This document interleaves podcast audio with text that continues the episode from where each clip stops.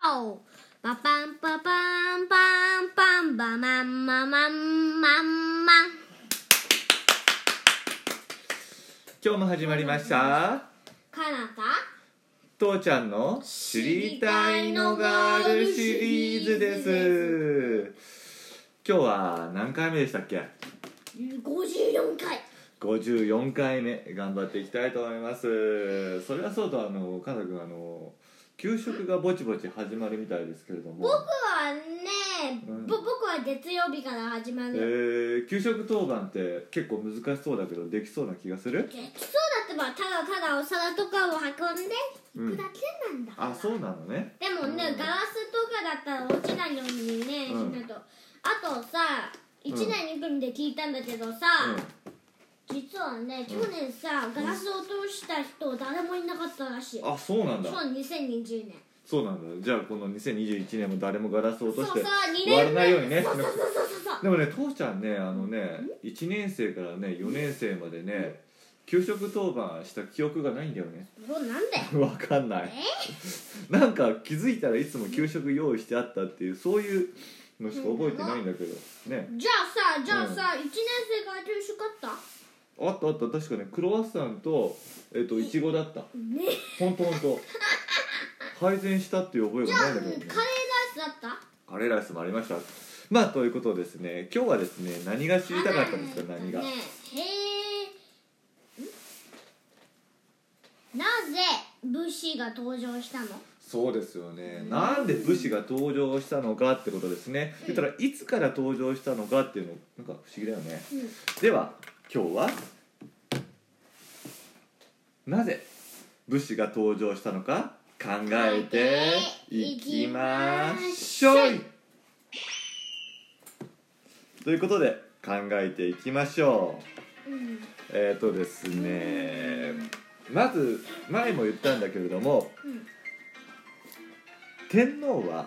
税金を取らなくちゃいけないよね税金をと取らかなねくちゃいけな税い金を取らなくてでも直接天皇が取るっていうの天皇が取るとね、うんあれだってばあれまたね自分たちが好きなように買っちゃうそうそうそうめんどくさいよねめめんんどどくくささいいよねこれ四天王失敗大作戦だよ、だからその中央は直接あのできるかもしれないけどもうん地方その当時の地方うんその当時は京都が首都だったんだよとか知ってたそのして天皇は京都に住んでたのねそうか、というこ首とは都ねに住んでるんだねということはね、うん日本のうんね令和の,、のね天皇はね東京にいるってことまあまあそうそう東京に行くわけですね、それなので面倒くさいから言ったら地方に人はいるわけよねいっぱい地方にもいるわけよ広島とか広島とか岡山とか岡鳥取とかに山もといるかえっとナポレオン県とかナポレオンはわけわかんないこと言わないでということでね国司というのが登場するわけですよ国司はどういう人かというと天皇の代わりにうん天皇の代わりに税金を農民から踏んだくるっていうのが仕事仕事だったんなんですだよよ踏んだ踏んだ取るわけよ取るトトトトトトトト消しゴム取るぞ消しゴム変なこと言わないで取るわけよねということでですね、うんうんそしてこ天皇からこれだけ取ればいいよっていうふうに言われたわけですそよれだけ取ればいい例えば1万円だけ取ればいいよってわけです、 1万円ねうん、そして1万円って1ヶ月分の電気代よくわかんないけどもねそうだよまあそうだかもでし父れないけどちゃん2万円やったらね2ヶ月分の電気代話が進まないんだけどさちょっとね,、うんね1万円だけ取ればいいっていうふうに言われたわけですよ、ね、そしてもし税金の収入が2万円あったらうん2万引く1万円で1万円は国司がもらえることになってたわけようんなので税金を厳しくすれば厳しくするほど国司は儲かるわけなんですよ例えば9658万円まあそんなにすればですよそれだけ儲かるんだけれどもじゃあ国司はどうする税金を厳しくして自分を儲けるかうん税金を優しくして自分が儲けられないかって言ったらあなたが国司の場合どうする僕は絶対ねめちゃくちゃ儲かるだよねそうするよね当時の国司もそうしたわけなんですよはい天皇そして1万円だけこの国司があのー地方に行かなくちゃいけないね地方に行って税金をさ納めなくちゃあの徴収しなくちゃいけなかったんだけども、この人も京都にいたわけですよ京都は楽しいことがいっぱいあるわけよそうなの遊園地とかあんの、まあ多分ないけれども彼じゃらあに広島は彼らにと広島とかは何もなかったとするじゃんねね広島の人には悪い気村持がちいっぱいあってねわかるうんむ村と森の自然しか観察できないという、なので嫌だ国士は時に代理人を設けるわけよ大わ好かるきに代理人お前ちょっとあのお金やるから俺の代わりにあのちょっと違うところに行ってお金集めてきてっていうふうに言うわけですよねそうすると余計税金が厳しくなるよねうんそれは国士も儲からなくちゃいけないし代理人ももちろん儲けたよねもう来たねということはだよ中級貴族は国士になりたがるなりたがらななんいだかなりたがるよねらうんそしたら税金余分な税金は全部自分の懐に入ってくるわけだからどここにウハウハだよねファンファの税じゃあ金が一方いっぱいと農民はどう思う税金が厳しくなると農民はどうなるやっつくイラつくよな、なんでこんな俺ら取られるんだと思うわけですよじゃあある時国士が来ます税金払ってくださいって来ましたうんじゃあかなたが農民だったらどうするそんなじゃあ父ちゃんはいいやかなたが農民だったらどうするえっとね絶対ねうんぶん殴るぶん殴るいきなりぶん殴るそうそうジャイアンみたいにドーン変なこと言うなドカーンぶん殴ったとしてもうんじゃあ取ってきますってバーッと取ってかれたらどうする、そしたらねうん、未来人に頼むよくわかんないけれどもですねということでですねそういうトラブルがすごい続くわけですようだから農民としてはね勝手にその当時の税金はお米だからうんそれを盗まれないようにしなくちゃいけないの国士に国士から国士は踏んだくるわけだからんうん税金だからねそのために何がするかっていうと刀が必要になってくるわけですよ刀刀が金脅すわけだよ金先じゃんここ こっからねお前このお米取ろうとしたら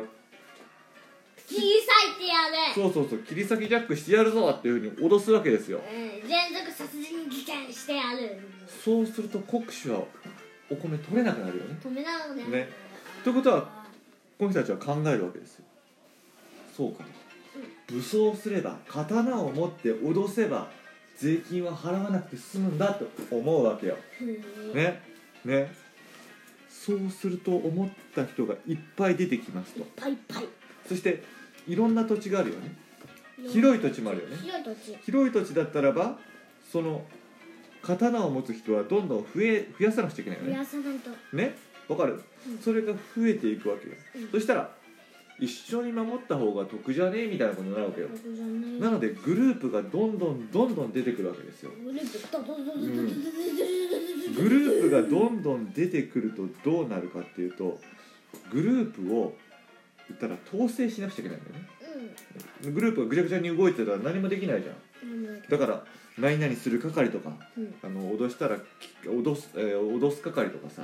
うんねいろいろな係がいるわけですおもじゃあお前はここでじゃ見あ守国士一人しかいないじゃんじゃあ国士はそうだけどみなお前はここで見守っと守っといてってお前は B 地点ねお前は C 地点ねっていろいろあるわけだよね、ねそういうことを指示するやつが出てくるわけですよいわゆるリーダーが出てくるわけですねリーダーリーダーってが思っリーたダーなが、うん、リーダーそしたらリーダーとリーダーがもしいるよねリーダーとリーダーいたら二つのそうそうそう方だそしたらそれがまたくっついてまたそこからも新しいリーダーが出てくるわじけゃあですよ三大リーダーそうそうグループがリーダーにグループがリーダーに武士団の A と武士団の B がくっついて一緒に頑張ろうやってことで武士団 C が生まれてうんその中でリーダーっていうのが生まれるわけですよわかりますうんうんそしてどんどんどんどん力をつけていくわけですよしかし彼らは農民です農民です農民に足りないものって何ですか武器はあるよね武器はあるじゃん刀があるよ、農民が足りないものっていうのは言ったら人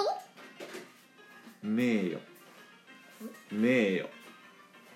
言ったら天皇家からの血筋のものですみたいなわかるわけのわかんない血筋のやつばっかわけだからなので桓武天皇のうん桓武天皇の子孫子孫そして清和天皇の子孫うんそれらにリーダーになってくださいっていうわけなんですねそれがうん桓武平治と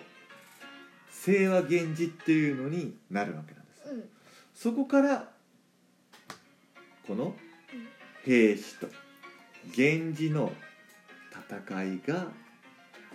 始始まるわけなんですよね。内戦だということでまとめますとうん今回なぜ武士が登場したのかというのはうん税金の問題ですごい揉めた時にその一つの農民が困ってそうそうその一つの解決策それが武力暴力でやっつけることうんそれによって武士のリーダーが生まれてってうんそれが各地に生まれていくわけですへえわかりますだから平安時代は貴族の時代うん政治の時代から武士うん武力の時代へと移っていくわけなんですねへえやがて平安時代は終わり鎌倉時代その通り鎌倉時代醤油が生がまれた鎌倉時代今日理解できました理解ね理解できるの分かったよ例えわかるなばさ、うん僕がね例えばね僕があもう言え ないということで 先生先生じゃあ今日はこんなところでしょうかね、えーじゃあこの番組は、うんえー父ちゃんとうんカナダでお送りいたしましたまたねバイバイイ